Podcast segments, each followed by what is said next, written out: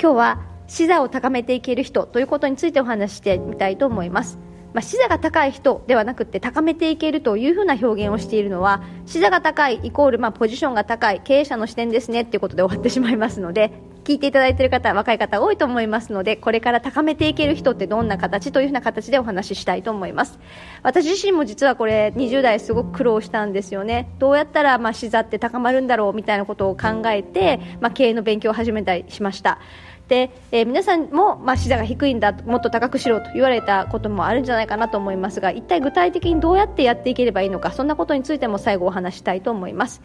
視座っていうのは要は意思決定者の、視点ということリーダーとか経営者の視点ということですよね。何が違うかというふうに言うとやはり、えー、高い視点なので、うん、と下の方の視点よりも見えている範囲が広いということ。それから影響範囲がイメージできているということですね。そして、まあ、自分の仕事の周辺だけではなくて、まあ、バリューチェーン全体が見えている。バリューチェーンっていうのは、まあ、事業のそのものとかサービスの流れ。つまり、えー、一番最初、えーまあ、サービスとかものとか皆さんが扱っている事業があって、まあ、その事業の、まあ、商品が作られたりサービスが作られたり企画段階から最終的にお客さんのところに届くまでのものの流れ。ということで、まあ、前後工程全体がイメージできているというふうなところなんだと思います。あと加えて、まあ、視座高い人っていうのは、まあ、時間軸が、まあ、長期ということで短期的な利益だけではなくて中長期の部分の影響範囲までイメージができているということですね。でなんでそれが必要かというふうなところですけれども当たり前ですが、まあ、何が違うかの話と裏返しで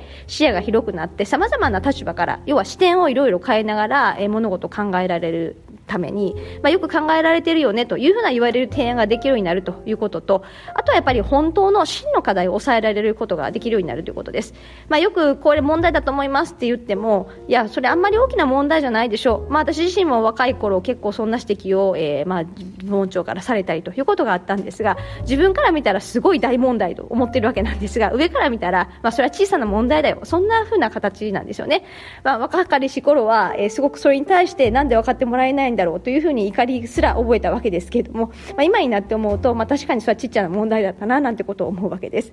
じゃあ、まあ、一体どうやったらその視座を高めていけるのかどんな行動を意識していけばいいのかということについてお話していきたいと思います、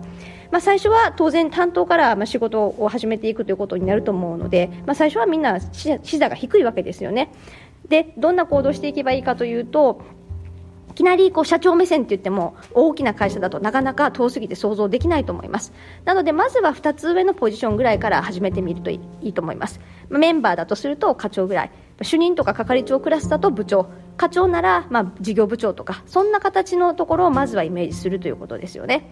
でそれがイメージできなければ具体的にその立場の人に普段どんなことを意識してるんですか？なんてことを意図的にこう確認しに行ってみるといいと思います。そうすると、まあ、きっといろいろ教えてくれると思いますのでいちいちメモしながらそうか自分になかったなこの視点というふうな形で自分の見える範囲を広げていくわけですよね。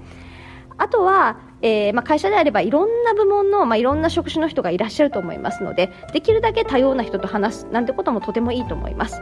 あと常にどんなことでももし自分に意思決定権があったら最終もしあなた失敗したら全責任取ってよねと言われる立場だったらというふうな形で具体的に常に想像するというふうなトレーニングもとってもいいと思います。あとまあ経営者と言われる人たちですね、まあ、小さな企業でも何でもいいと思いますので話してみて、まあ、具体的に普段どんなことを意識してますかみたいなことを聞いてみるとか、まあ、そんなこともとても有効だと思います。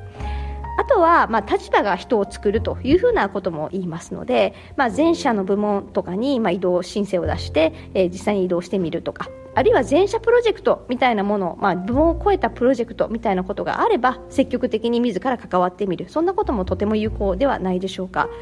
あと、えー、自社の社長の方針とか社長が語っていることを、まあ、ちゃんと理解しようとする。聞き流すのではなくって真面目に一体どういう意味で言ってるのかというふうなところを、えー、意識して聞いて分からないことは分かるまでちゃんと聞くというふうなことですね。意外とやってない方多いと思います。え全社方針とか共有されてはいるんですが、ふーんとか、まあ、あるいはよくわかんないなと思ってる、思ってこう聞き流しちゃってる方が多いわけですよね。でも、なんか本当に自分の言葉でそれを代わりに説明できるようになるぐらいまで、えちゃんと理解しようというふうな意識を持って、まあ、それについて、あの、いろんなわかんないことがあれば調べてみる、聞いてみる、まあ、そんなことの姿勢もとても大事ではないでしょうか。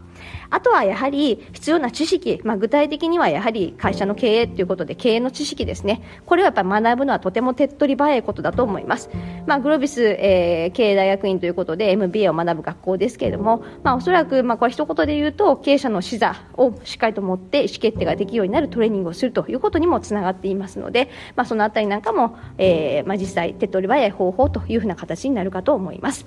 では今日のまとめです。視座を高めていける人というのは、まあ、視座をまずあの高くしていくというふうなことにしっかりと意識を向けて普段から一様にまあ努力をしています。まずは2つ上のポジションの人の目線を持つそれぐらいの意識を持つことから始めてみて具体的に努力を始めてみてはいかがでしょうか。